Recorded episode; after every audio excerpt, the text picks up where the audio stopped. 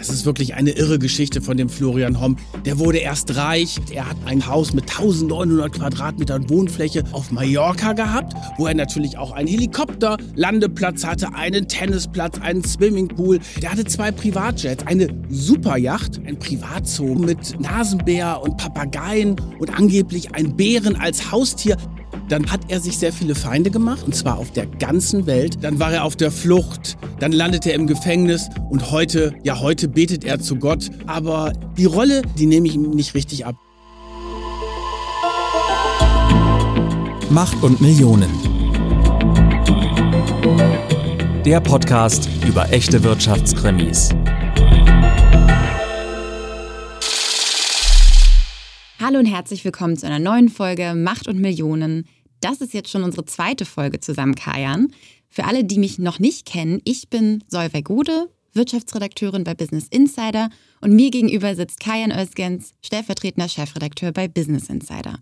Heute geht es um einen wahnsinnig spektakulären Fall und zwar um einen der umstrittensten Finanzmanager Deutschlands. Er wurde in den Medien schon der Plattmacher, der Aktienkurskiller, die Heuschrecke oder der Antichrist der Finanzwelt genannt. Und Vielleicht ahnt ihr es schon, es geht um Florian Homm.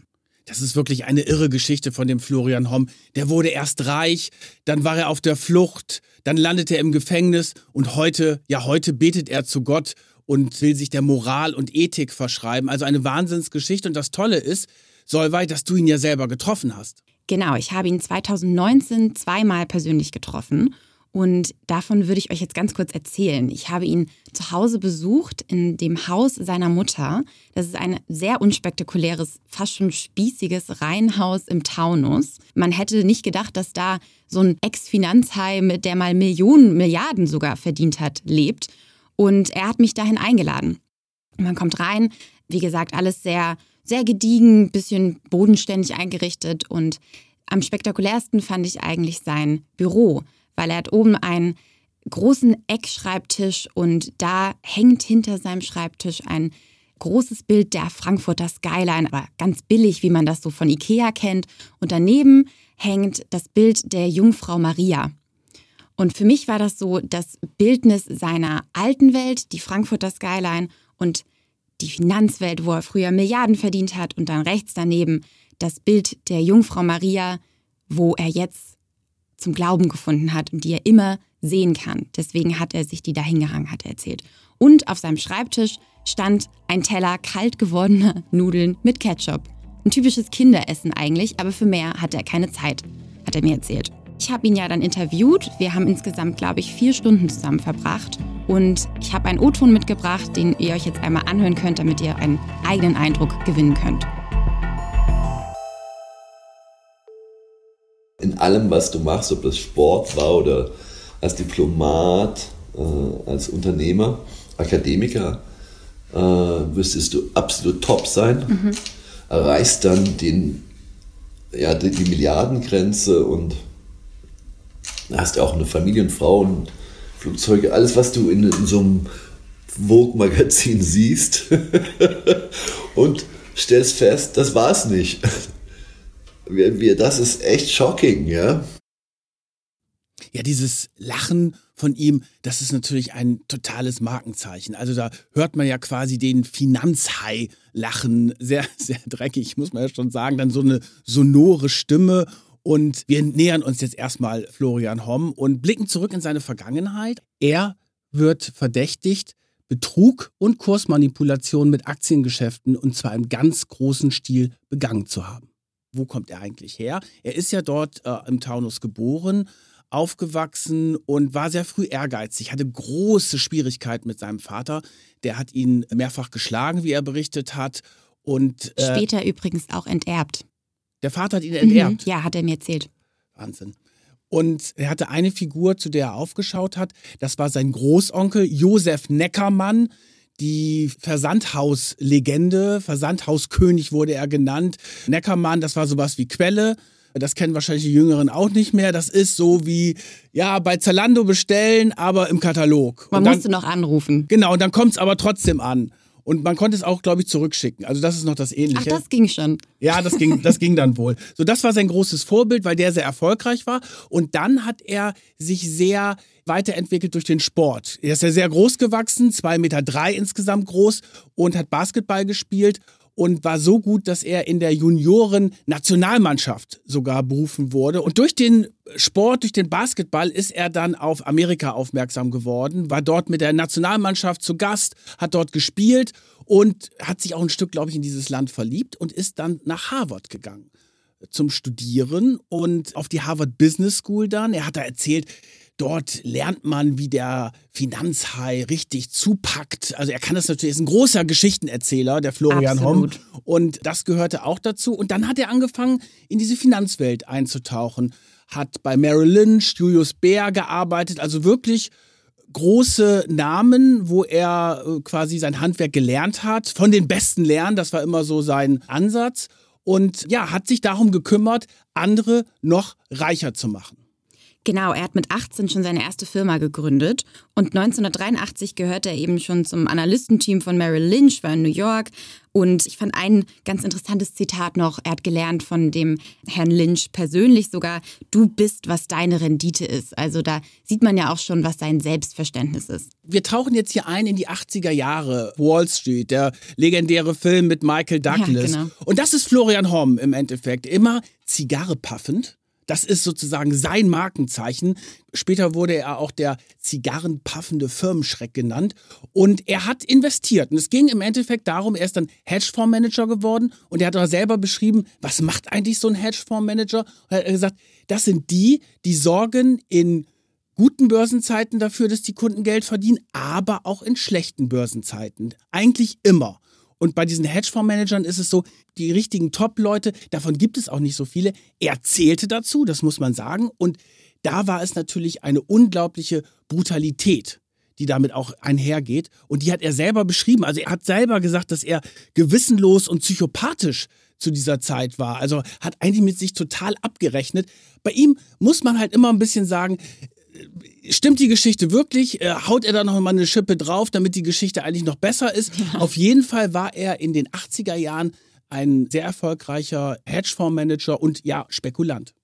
Genau, und er hat ja dann eben mit Börsenspekulationen Geld verdient und mit dem sogenannten Short Selling. Vielleicht kannst du das noch mal kurz erklären, was das ist. Also Short Selling bedeutet, ich setze auf fallende Kurse.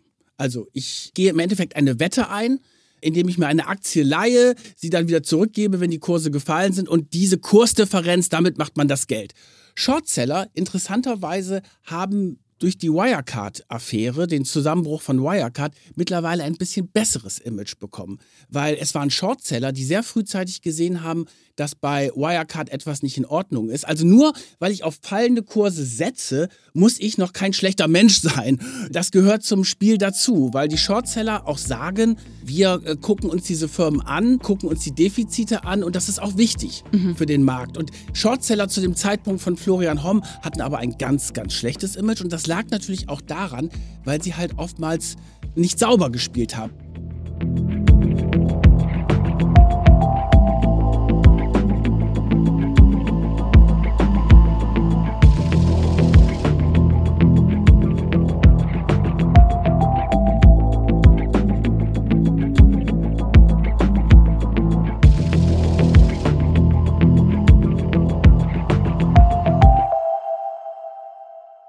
Tom zum Beispiel, eine seiner Spezialitäten war, mit gezielten Gerüchten die Aktienkurse nach unten zu treiben und gleichzeitig auf diese fallenden Kurse zu setzen, also als Shortseller durchzugehen. Das heißt, du manipulierst die Kurse mhm. und wirst damit reich. Und, und er hat das immer wieder bei verschiedenen Firmen gemacht. Und einer hat sich zum Beispiel sehr gewehrt dagegen, das war ja. Erich Sixt. Und Erich Sixt mit seiner legendären Mietwagenfirma hat gesagt, das lasse ich mir nicht gefallen und hat ihn angezeigt. Hintergrund war, Hom hat über seine Firma einen Report gemacht und hat gesagt, ah, die Aktie von Sixt, die wird in den nächsten Wochen, sagen wir mal, um 50 Prozent runtergehen.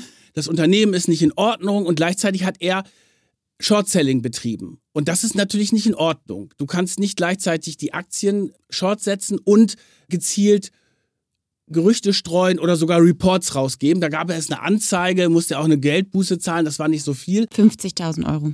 50.000 Euro, das hat ihn nicht gejuckt, weil zu diesem Zeitpunkt war er einer der reichsten Deutschen. Zu den, ich glaube, Top 300 Deutschen genau, zu den Top 300. er. Und da hat ihm das nicht gejuckt. Aber es war natürlich so, dass sein Image auch wirklich so war, dass man gesagt hat, dem traust du alles zu.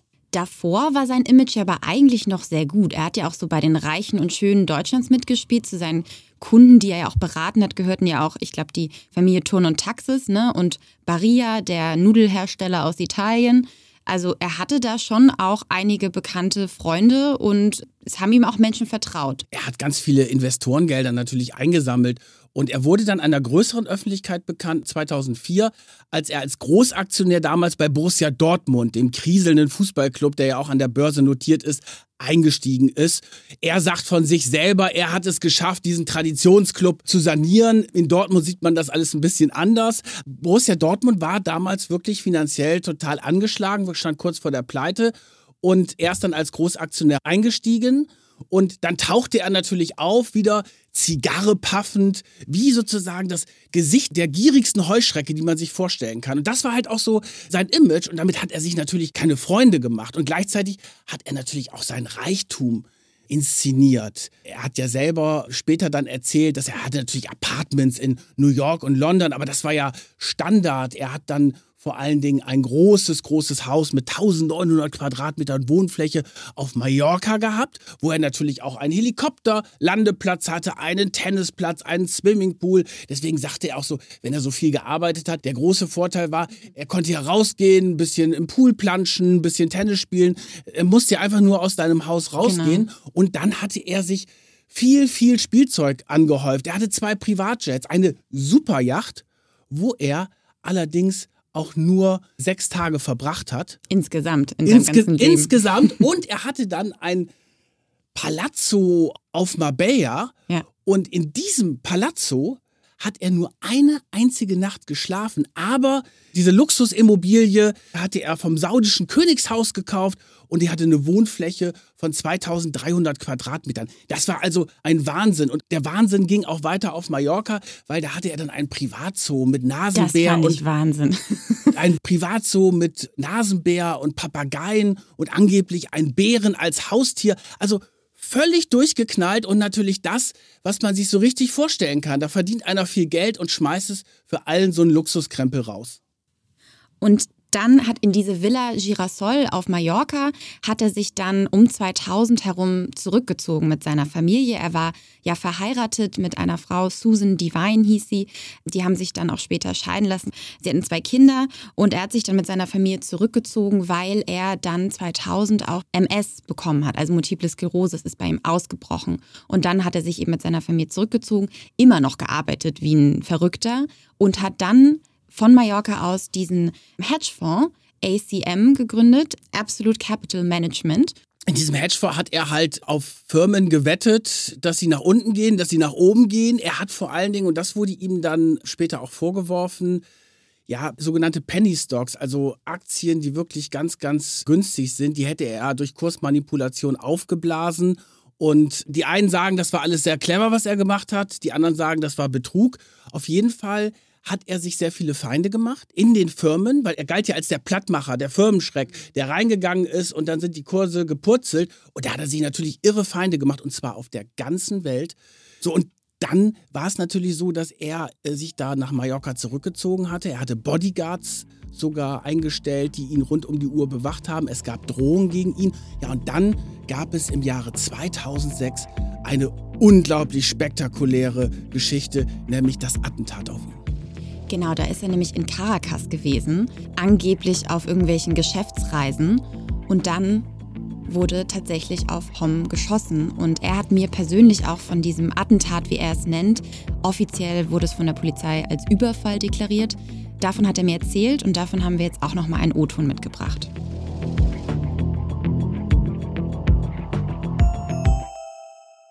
Können Sie noch mal kurz von diesem Attentat erzählen? Ja, also ich sehe es ja Überfall. Nur das war alles ein bisschen komisch, der Überfall, weil Der Fahrer wurde verschont. Der Bodyguard hat einen Schuss ins Knie bekommen, macht den unbeweglich, ist klar. Mhm. Mit so einem Kaliber, großem Kaliber.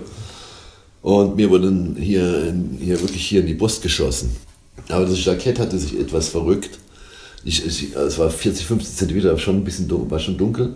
dann schießen die natürlich hier auf diesen Punkt.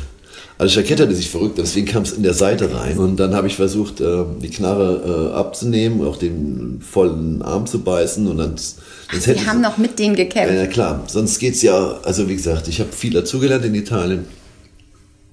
Und die Vollprofis, ich habe ja wirklich, äh, ich kannte drei Auftragsmörder in, mein, in, in Pisa. Die haben mich da sehr gut informiert, wie das wirklich abläuft. Brustschuss, leicht mhm. zu treffen, dann auf den Kopf. Kopf ist nicht so leicht zu treffen, auch wenn es 60, 70 Zentimeter sind. Ganz verrückt, mhm. sehr dunkel. Und Kopf konnte ich ver, äh. Aber es hat auf jeden Fall noch ausgereicht, äh, dem äh, Bodyguard ins Knie zu schicken. Der ist immobiler. Gegen den hatten sie wahrscheinlich nichts. Mhm. Müsste ja auch nicht gleich umbringen. Reicht der das, bumm, und das, der Kopfschuss kam nicht. Und das riecht ein bisschen arg nach, nach einer, also kein klassischer Überfall. Ja. Ja, das ist natürlich eine Wahnsinnsgeschichte von dem Hom. In Caracas fährt er lang, daneben kommt ein Motorrad.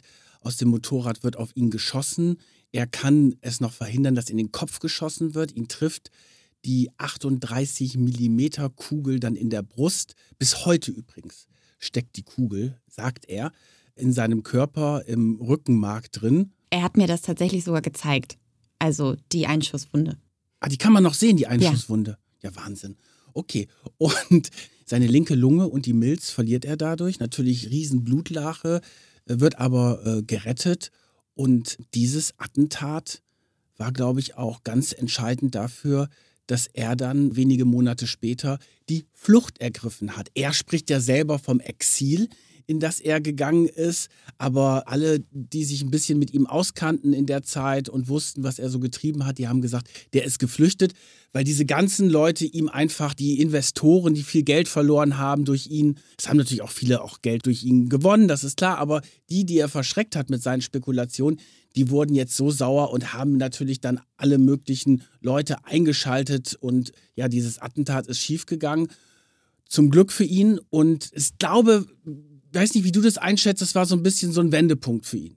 Ja, absolut. Er hat ja dann danach auch gesagt, er hat irgendwie gemerkt, dass sein Leben nicht das ist, was er dachte und nicht das ist, was er sucht. Dass er irgendwie verwirrt ist und nicht mehr so richtig weiß, was sein Sinn auf dieser Erde ist. Und dass er sich erstmal selbst finden musste quasi und dass er deswegen untergetaucht sei. Aber eine Homm-Flucht ist natürlich auch eine spektakuläre Flucht, weil sonst wäre es keine Flucht von Florian Homm. Also, Florian Homm, 18. September 2007 auf Mallorca, schmeißt sein Handy ins Hafenbecken. Natürlich hat sich 1,2 Millionen Dollar und Franken an dem ganzen Körper versteckt, in die Hose gestopft, in Aktentaschen reingetan, ist damit dann in seinen Privatjet gestiegen und dann weggeflogen. Das war die Flucht von Florian Homm. Also es ging nicht einfach nur so. Und als dann bekannt wurde an dem Tag, dass er geflüchtet ist oder dass er auf jeden Fall verschwunden ist, stürzte der Kurs seiner Firma um 90 Prozent ab. Also der hat richtig Geld vernichtet und er hat natürlich viele Mitarbeiter auch enttäuscht, die auf ihn gesetzt haben. Also wenn der Chef jetzt einfach abhaut und zurück lässt er eine abgestürzte Aktie des Unternehmens und das ganze Unternehmen gerät natürlich in Turbulenzen. Da waren natürlich viele richtig, richtig sauer auf ihn. Er war jedenfalls seit dem 18. September 2007 weg. Und er sollte tatsächlich auch noch bis 2012 auf der Flucht sein, also insgesamt tatsächlich fünf Jahre hat sich immer wieder versteckt, ist wirklich durch die ganze Welt anscheinend gejettet, hatte laut eigener Aussage auch viele verschiedene gefälschte Pässe immer im Gepäck. Das hat er sich alles ja von seinem Geld kaufen können, das er dabei hatte, dass er sich zum Teil wohl auch zwischen die Pobacken gesteckt hatte, wie er sagte. Und weil es eben so viele geprellte Anleger gab, die ihn ja auch gesucht haben, haben die über einen deutschen Privatdetektiv, der hieß Josef Resch, ein Kopfgeld auf ihn ausgesetzt. Ja, und dann hat dieser Josef Resch ein Video bei YouTube hochgeladen und das passt irgendwie zu der ganzen Geschichte, als wenn quasi Hom auch das Drehbuch für dieses Video geschrieben hat, weil da sitzt dieser Josef Resch Privatermittler aus Lübeck. Das Gesicht verpixelt, die Stimme verzerrt. Guten Tag, mein Name ist Josef Resch. Ich bin Inhaber der Firma Wifka. Ich präsentiere Ihnen 1,5 Millionen Euro in Bar, die sich jeder aus Belohnung verdienen kann, wenn er die Hinweise dazu gibt, um Herrn Florian Homm dingfest zu machen. Und er sagt, es sind 1,5 Millionen Euro als Kopfgeld für die Homm-Ergreifung ausgerufen worden. Und dann geht die Kamera auf einen äh, Geldberg mit 500-Dollar-Schein. Das in dem Video gezeigte Bargeld wurde für die Zeit des Videodreh zur Verfügung gestellt, um die Ernsthaftigkeit unseres Aufrufes zu untermauern. Und er sagt, wer Hinweise gibt, der bekommt dieses Geld. Bei Erfolg wahlweise in Bar oder per Überweisung ausgezahlt. Also wirklich völlig irre, dieses YouTube-Video von Josef Resch. Nur zu dem oben genannten Verwendungszweck herausgegeben. Dieser Aufruf hat aber tatsächlich funktioniert. Es gab dann viele Menschen, die Hinweise geschickt haben, wo sich Hom aufhalten könnte. Und Resch ist ihm auch sehr nahe gekommen. Er hat ihn wohl monatelang gejagt in Paris, in Südamerika. Hom ist teilweise mit einem Klapprad vor ihm weggefahren.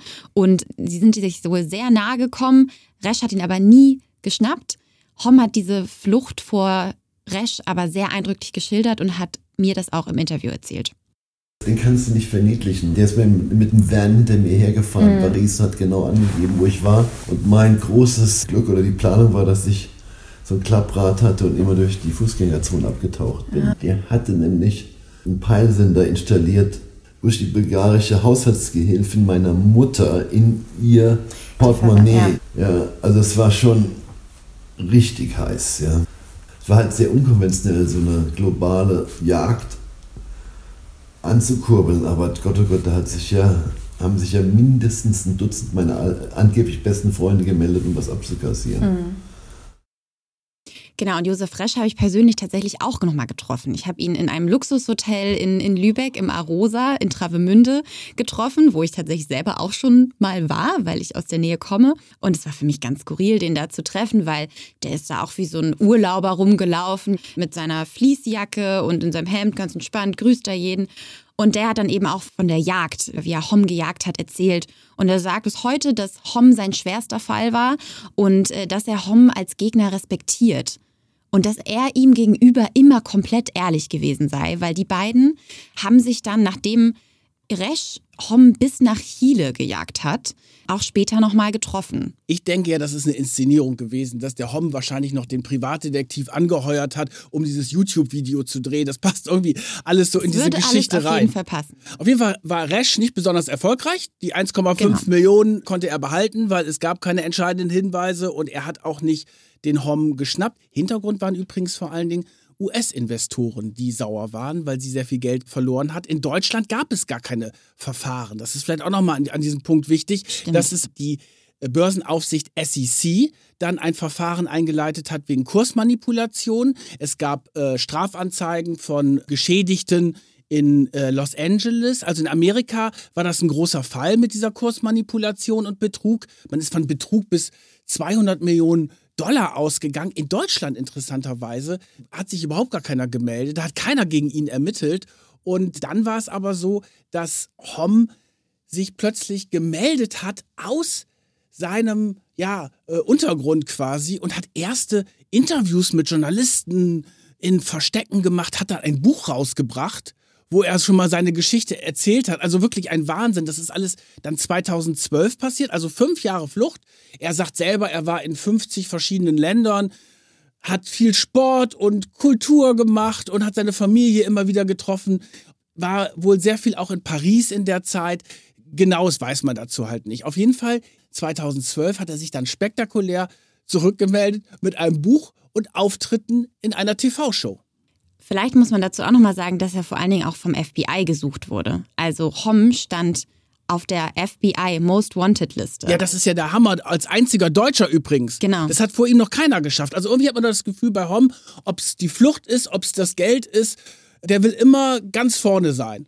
Als ob er gefragt hat, was kann ich denn machen, damit ich da auf dieses Fahndungsplakat vom FBI komme. Ja, Most Wanted, das erzählt er heute ja auch in Ja. diesen Erzählt es stolz fast. Erzählt es total stolz. Es gibt ja ganz viele YouTube-Interviews mit ihm. Frag einen Milliardär zum Beispiel. Da erzählt er dann ganz stolz seine Geschichte, wie er aufgestiegen ist, immer reicher wurde, sein Leben immer verrückter. Er rechnet aber auch mit sich selber ab und sagt ja, dass er gewissenlos und psychopathisch ist.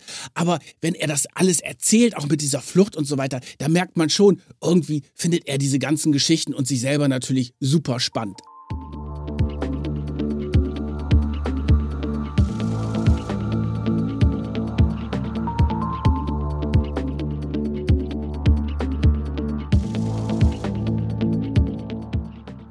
Also, wir kommen jetzt ins Jahr 2012.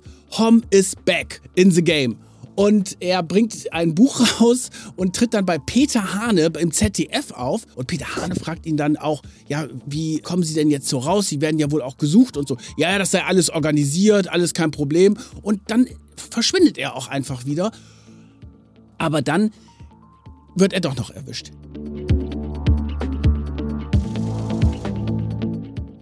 Nicht von Josef Resch, der war eher erfolglos bei der ganzen Geschichte, sondern von wem sonst? Vom FBI. Darunter macht's ja ein Florian Homm nicht. Und er wird nicht irgendwo verhaftet auf der Straße oder im Hotel oder so. Nein, im Museum. Und zwar in einem der berühmtesten Museen der Welt in den Uffizien. In Florenz. In Florenz spaziert er mit seiner Frau oder Ex-Frau, von der hat er sich mittlerweile scheiden lassen, und seinem Sohn und dessen Freunden stolziert er dort durch die Gemäldesammlung und plötzlich schlägt das FBI zu und verhaftet ihn in Italien. Aber nicht direkt das FBI, die italienische Polizei. Die italienische Polizei im Auftrag des FBIs Genau. verhaftet ihn dort und das tolle Leben, Reichtum, Luxus, spektakuläre Flucht, das tolle Leben von Florian Homm findet ein jähes Ende. Nachdem Homm jetzt diesen folgenschweren Fehler ja begangen hat, was viele auch hinterfragen, weil eigentlich war das ja absehbar, dass Italien ja auch ein Auslieferungsabkommen mit den USA hat. Weil es ist ja klar, jetzt ist er da in Haft, in Auslieferungshaft, 15 Monate war er insgesamt da und er musste die ganze Zeit damit rechnen, dass er in die USA ausgeliefert wird, wo ihm 225 Jahre Haft drohen. Der Wahnsinn. Und die Amerikaner machen halt bei diesen Börsenmanipulationen und Kursmanipulationen, da machen die echt keinen Spaß. Da sind diese Wirtschaftsverbrechen noch ganz anders eingestuft als bei uns. Und da war er jetzt plötzlich in dieser Zelle. Also seine Horrorvision war natürlich nach Amerika dort ganz, ganz lange, sozusagen lebenslang ins Gefängnis zu der wäre gehen. nie wieder rausgekommen. Und jetzt saß er aber in Italien, da drohte das. Er war in einer Zelle, 19 Quadratmeter groß. In seiner Villa auf Mallorca hatte er 1900 Quadratmeter Wohnfläche. Jetzt 19 Quadratmeter, eine Zelle mit sechs Personen drin. Es hat gestunken, es war eklig. Multiple Sklerose ist bei ihm wieder ausgebrochen. Er hat 30 Kilo abgenommen und war eigentlich fertig mit dem Leben.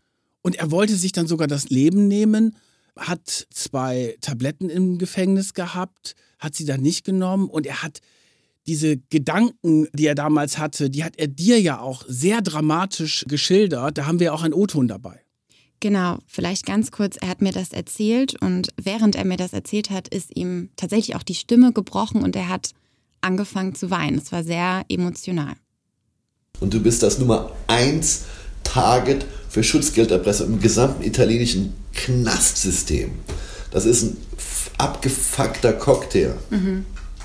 Hast selber noch MS, kriegst keine medizinische Betreuung. Also jetzt leg noch was drauf. Also ja, also es ist so ziemlich die volle Dröhnung. Dröhnung. ja, genau. Und dann kommt schon mal so ein Gedanke auf, wo du sagst, Gott, lass mich das nicht weitermachen. Gib mir eine halbe Stunde. Nur einen kleinen Spaziergang.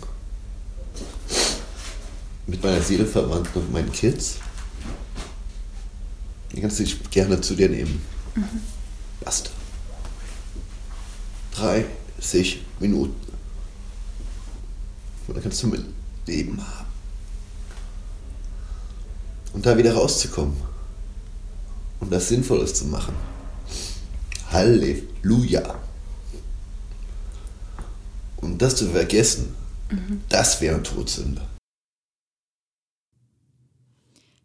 Das war natürlich in dem Moment sehr bewegend, als er mir das erzählt hat. Und ich möchte auch das gar nicht bewerten, ob das jetzt eine ehrliche Geschichte war oder nicht. Aber er hat mir quasi gesagt, dass er das noch nie erzählt hätte. Das hat aber tatsächlich nicht gestimmt. Er hat das auch in anderen Interviews schon mal erzählt.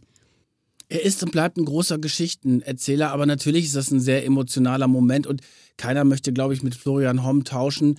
Diese 15 Monate in italienischer Auslieferungshaft, das war natürlich ein totales Drama. Er sagt ja, er hätte es überlebt, weil er in dieser Zeit zum Glauben gefunden hat und seitdem ja ein sehr gläubiger Christ ist und das wäre ein Wendepunkt in seinem Leben gewesen, mal wieder ein Wendepunkt in seinem Leben. Und er hat dann plötzlich die Moral, die Ethik, den Anstand, alles das, was er vorher überhaupt nicht verkörpert hat, im Gegenteil, das hat er jetzt plötzlich entdeckt und das sei quasi ein Geschenk Gottes gewesen, dass er diese Haft übersteht und da wieder rauskommt und dann wollte er ein neues Leben anfangen und nicht mehr in das alte Leben zurück. Interessanterweise ist er dann wirklich nach 15 Monaten rausgekommen aus der Auslieferungshaft.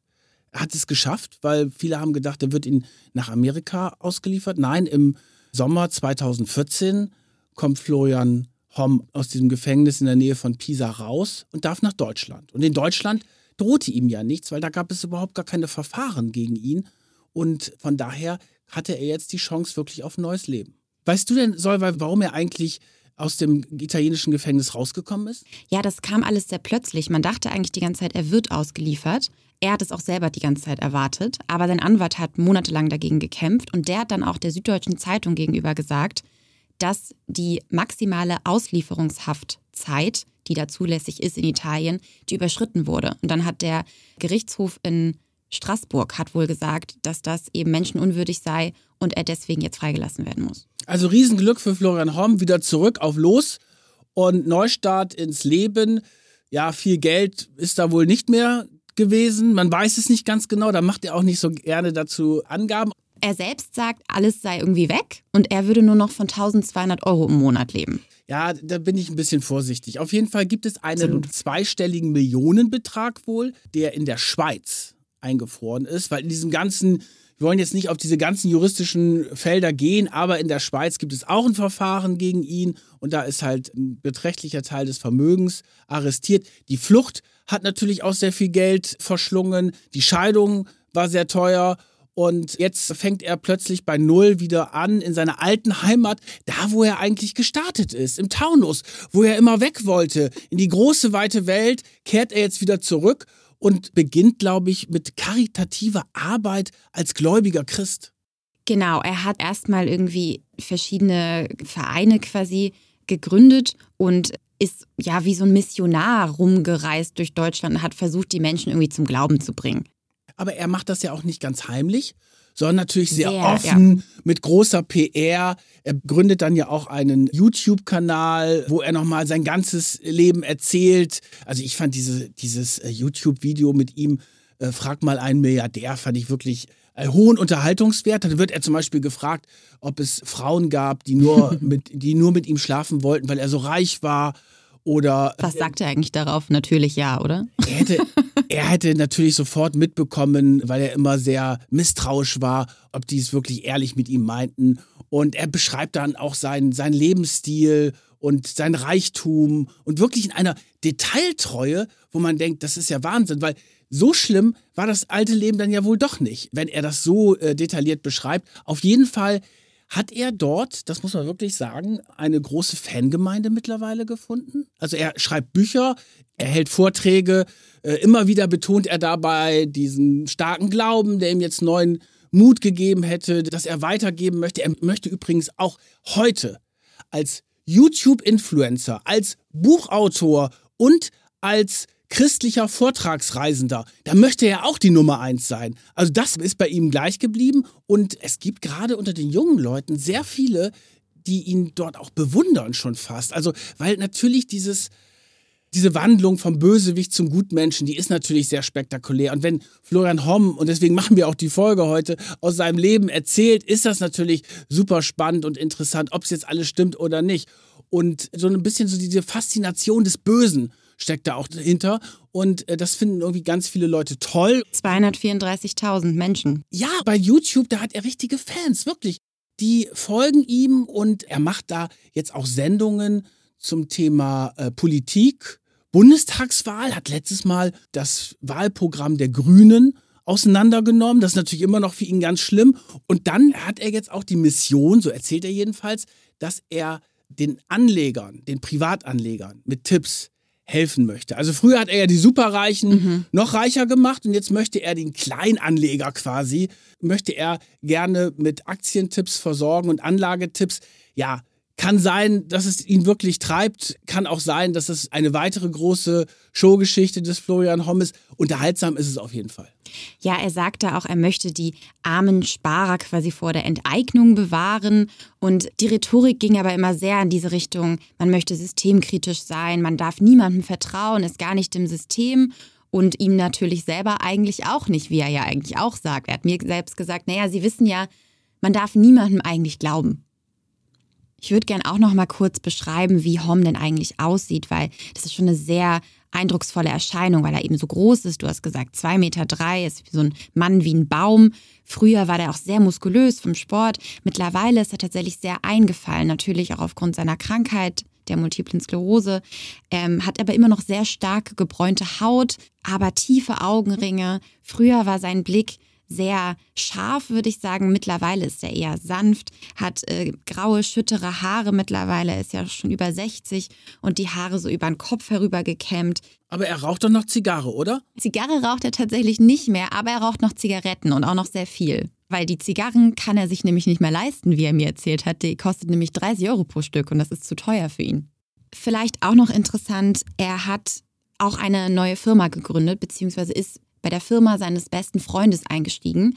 Die Firma heißt Die zweite Meinung, was ich auch schon sehr interessant finde, weil es eben auch für diese Unangepasstheit steht. Und das ist ja auch genau das, was diese jungen Leute an ihm feiern. Sie feiern ihn so als diesen. Ein Rebellen. Sie ein feiern Rebellen. ihn als Rebellen, genau. der gegen das System aufsteht und etwas verkörpert, wonach sie sich offenbar sehnen. Genau.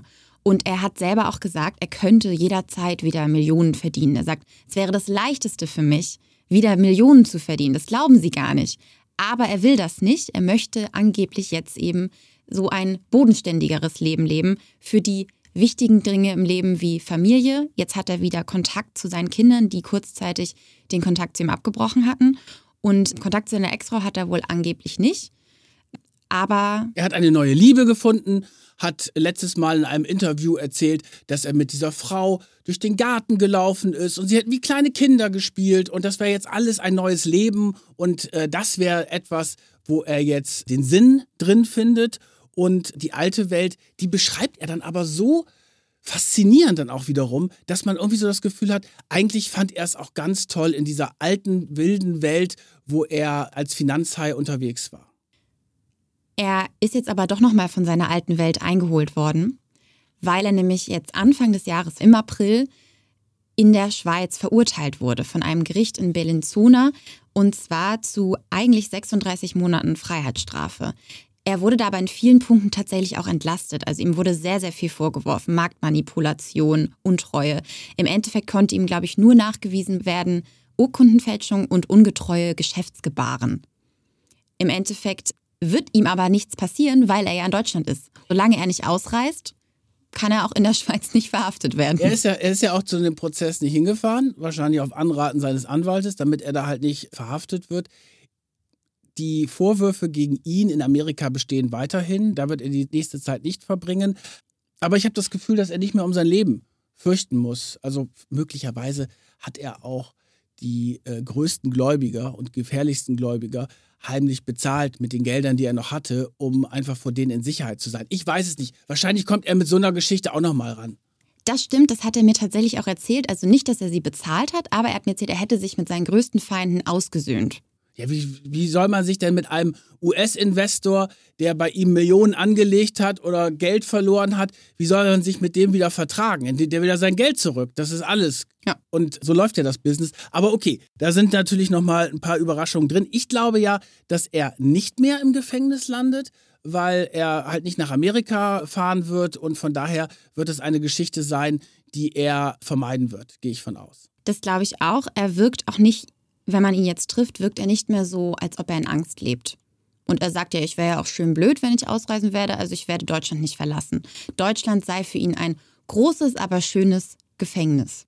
Ja, und in diesem Gefängnis hat er wahrscheinlich noch große Pläne. Also wenn er jetzt noch mit seinem YouTube-Kanal noch erfolgreicher wird, dann zieht es ihn vielleicht in die Politik oder irgendwo anders hin. Ich glaube ja nicht, dass er wieder an der Börse spekuliert, in sein altes Leben zurückgeht. Aber ein Florian Homm, der ist natürlich für jede Überraschung perfekt.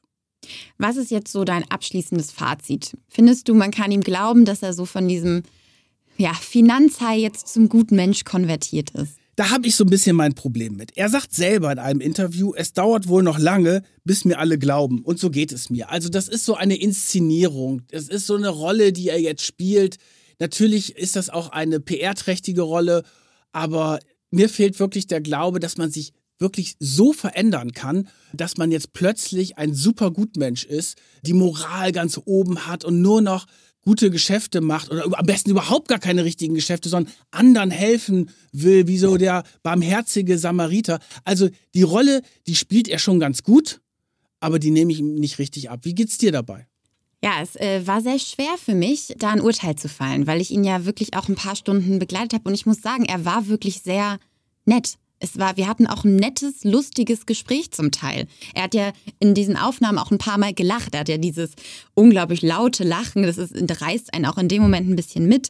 Aber ich glaube, man muss bei diesen Menschen immer auf der Hut sein. Er sagt ja selbst auch, er ist einer der größten Schauspieler. Er macht Kunstpausen, da wird man immer so ein bisschen skeptisch.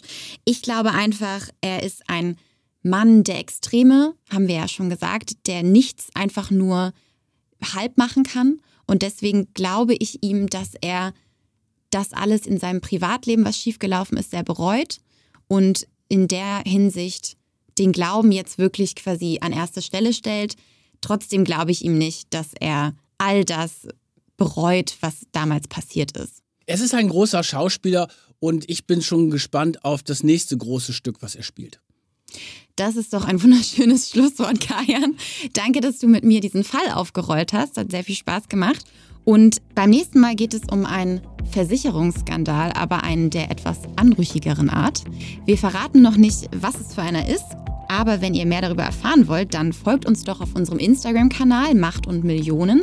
Da posten wir übrigens alle Fotos von Florian Homm und Hinweise auf die nächste Folge, die ihr bei einem Bilderrätsel vielleicht schon entschlüsseln könnt.